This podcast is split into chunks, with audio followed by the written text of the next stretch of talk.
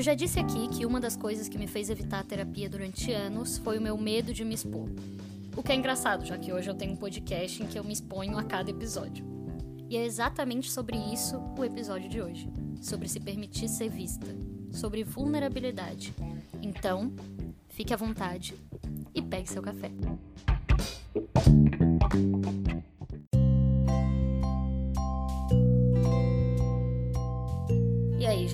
É que vocês estão?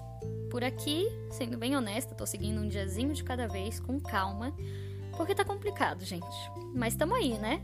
Tamo aí, até certo ponto, mas tamo. Inclusive, pontos bons da semana. Conversei com amigas e no final de semana fui na praia só para sentir o sol no corpo, pegar uma vitaminazinha D, e foi bem bom.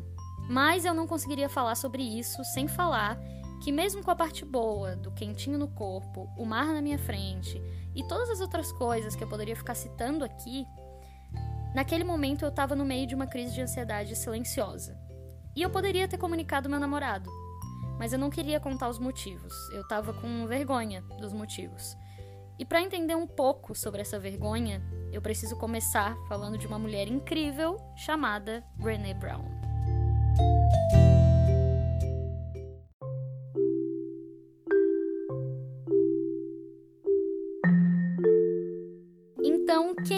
Brené Brown?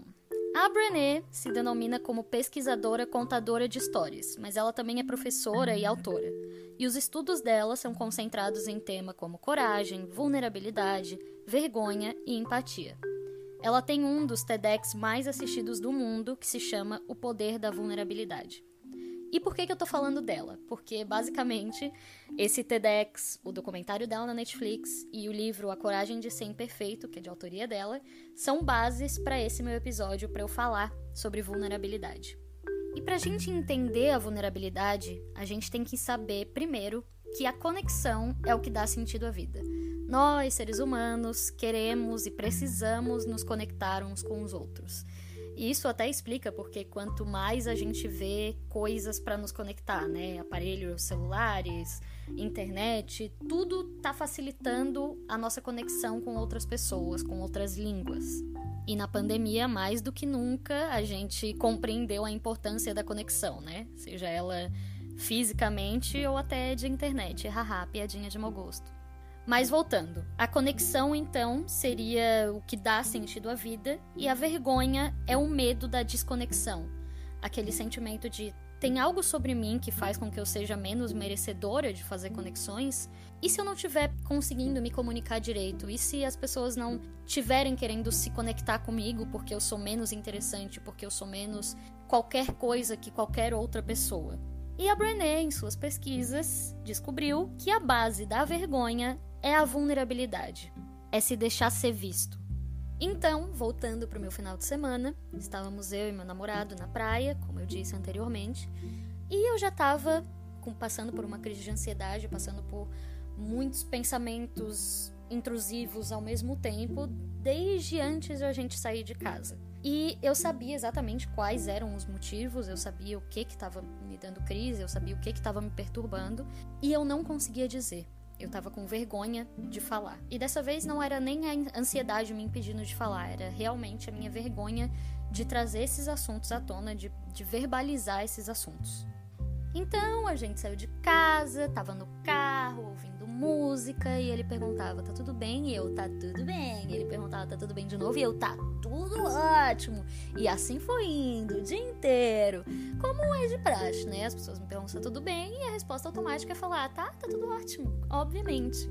E na cabeça de pessoas ansiosas, o fato de você falar que você está passando por uma crise de ansiedade, de você abrir o que está te perturbando, muitas vezes pode, na nossa cabeça, ser entendido como: nossa, outra pessoa vai achar que eu estou estragando o nosso dia, nossa, outra pessoa vai ficar muito puta comigo agora.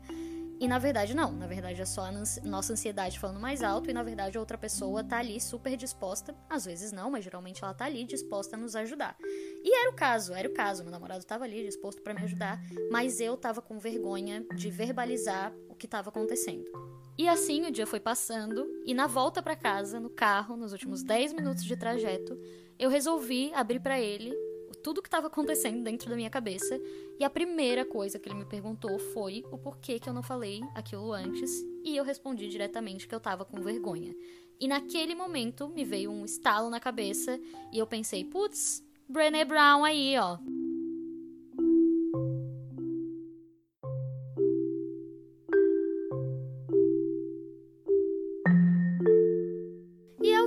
Acontece quando você começa a estudar comportamento humano, ou começa a entrar de cabeça num assunto que tem a ver com você, ou começa a fazer terapia, né?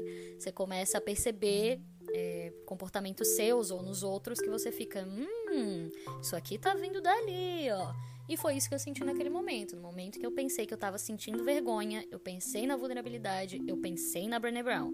Mas voltando uns anos na minha vida, hoje eu consigo perceber que eu fui uma criança que sempre se permitiu ser vista, que abraçou a vulnerabilidade, até a minha adolescência, que foi o período que eu comecei a sofrer bullying no colégio e muitas outras coisas começaram a acontecer e que foi um momento de virada de chave na minha cabeça, na, na verdade, virada de vida mesmo, porque tudo mudou a partir desse momento. E foi nesse momento que eu decidi que eu não ia ser mais vulnerável, que eu não ia mais me deixar ser vulnerável, que não ia mais deixar ver as pessoas me verem vulnerável.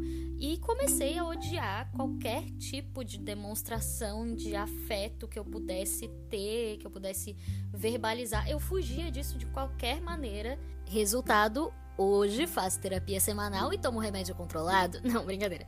Mas realmente eu tive, então, a partir daí, a partir da minha adolescência, um confronto decretado contra a minha vulnerabilidade. Porém, nada é 100%. Então, dentro desses anos que seguiram na minha vida, eu tive momentos em que me deixei estar vulnerável, eu falei os meus sentimentos, mas sempre com aquele meu pensamento de hum, não vou mostrar muito para as pessoas. Não, até aqui tá bom não, eu não posso me expor demais.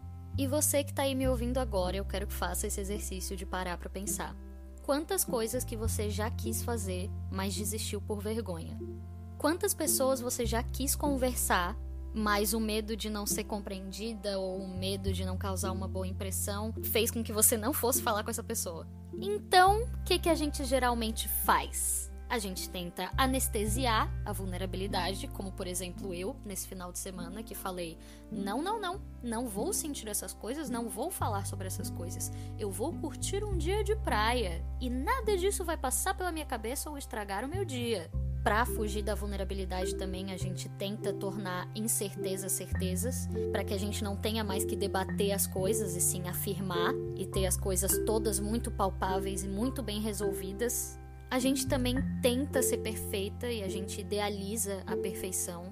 Eu acredito que vocês que estão me ouvindo é, muitas vezes se deparam com pessoas que vocês acreditam ter uma vida perfeita, acreditam ser perfeitas, terem a carreira perfeita e isso adoece a gente demais e isso é um dos fatores que fazem a gente fugir da vulnerabilidade, porque a gente quer atingir um ponto de perfeição que ninguém vai ficar sabendo de algo ruim que acontece, ninguém vai ficar sabendo de algum defeito seu, porque você é perfeita, porque nada ali é questionável.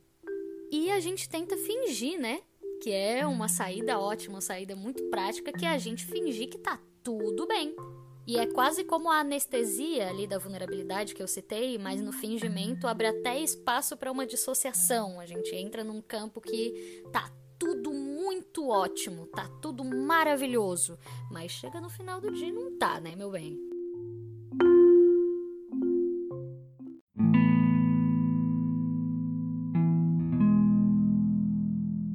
Eu abri uma caixinha no Instagram com as perguntas como você define a vulnerabilidade e o que te faz sentir vulnerável. E eu vou falar um pouco sobre as respostas. Uma delas diz assim: Quando descobrem ou falo, normalmente sem querer, de um lado meu que não costumo expor. Sou bem controlador quanto que os outros sabem sobre mim. E é exatamente o que eu tava falando até agora nesse episódio sobre mim, né? Sobre essa questão do medo de se deixar ser visto, do medo de falar o que tá acontecendo, do medo de expor os sentimentos. E também tem todo aquele papo, toda aquela construção de que as pessoas mais fortes são as pessoas que não se permitem ser vistas em momentos de fraqueza, que seriam momentos de choro, momentos de tristeza. Isso tudo é muito doentio para nossa cabeça, porque nos torna humanos máquina, humanos completamente sem sentimentos. E não é isso que a gente quer, né? Olha, eu vou te dizer que às vezes sim, às vezes eu queria não ter sentimentos, talvez. Talvez. Tô brincando. Mas voltando aqui, uma das pessoas também respondeu que pedir ajuda a deixa absurdamente vulnerável. E é o que também complementa o que a gente está falando aqui, né? De se deixar ser visto, de compartilhar com o outro o que está acontecendo. Normalmente nos deixa numa posição de vergonha, ou de medo, ou de receio. E vocês já perceberam que quando uma pessoa se expõe, quando uma pessoa expõe seus problemas, ou até mesmo se expõe artisticamente, Muitas pessoas falam a palavra coragem, chamam a pessoa de corajosa. Mas o que, que seria essa coragem? A coragem, em definição original, vem da palavra em latim cor, que significa coração. Então, a definição de coragem original é contar a história de quem você é com todo o seu coração. Mas por que que muitas vezes a gente acha que é tão difícil ter coragem? Por que que muitas vezes a gente acha que é tão difícil contar a história de quem nós somos com todo o nosso coração. Porque a gente tem medo da rejeição, a gente tem medo da desconexão, a gente tem receio da exposição. A vulnerabilidade é sim o centro da vergonha, do medo, da nossa luta por merecimento, mas também é a origem da alegria, da criatividade, do pertencimento, do amor. Então, como que você quer sentir felicidade? Como que você quer ter alegria se você não se deixa ser visto, se você não compartilha o que você está sentindo com as outras pessoas? Como que você quer ter criatividade para criar e executar projetos incríveis, para seguir uma carreira que você quer muito, se você não se deixa ser vista, se você não se deixa permitir sentir os seus sentimentos, falar sobre os seus sentimentos, falar sobre as coisas que passam dentro de você, as suas vontades, seus medos, seus sonhos? Como que você quer amar e ser amada sem que você permita que a pessoa te conheça? Te conheça de verdade, conheça seus medos, conheça suas inseguranças, conheça seus receios, conheça o que te dá vergonha, o que, que te deixa vulnerável. E a resposta para isso tudo é: não tem como. Não tem como a gente querer viver relações reais, ter conexões com as pessoas reais, entrar de verdade numa relação sem que a gente se permita ser visto, sem que a gente se permita sentir as coisas e deixar que as pessoas saibam que você sinta as coisas.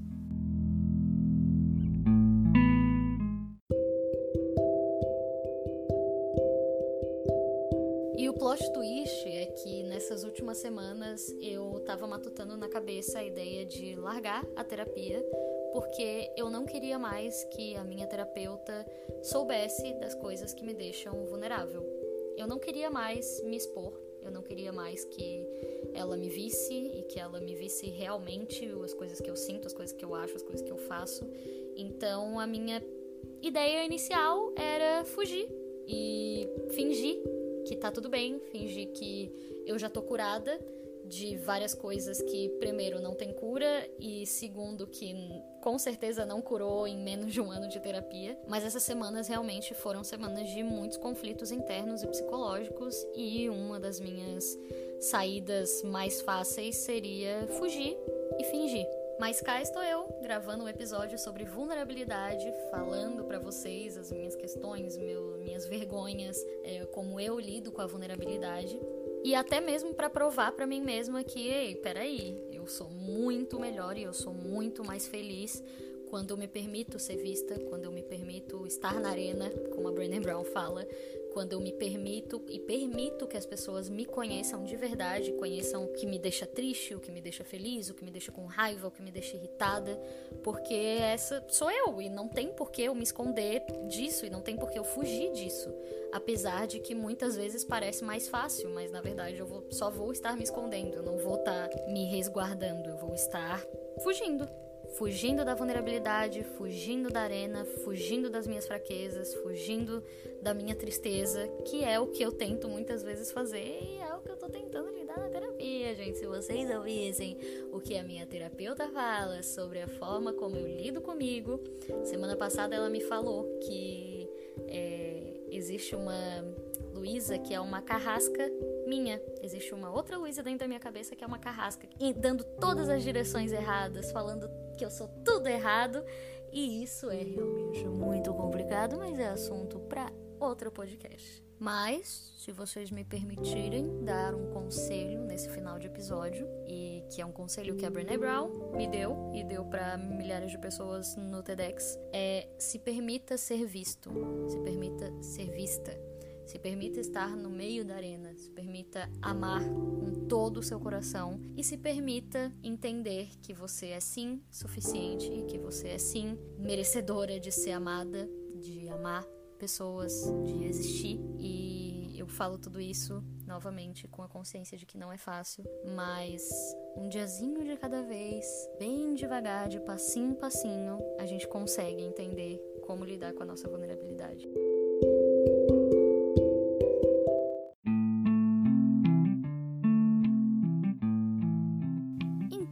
Isso, minha galerinha do almoço. Olha, esse episódio demorou para sair. Vou dizer que eu estou com a ideia de gravar esse episódio desde o início do ano. E em setembro veio aí, né? Que bom, só com um pequeno atraso, mas tá tudo bem, tudo no seu tempo. Muito obrigada por ouvir até aqui. Semana que vem a gente se encontra para mais um episódiozinho do podcast. Então, um beijo e até semana que vem.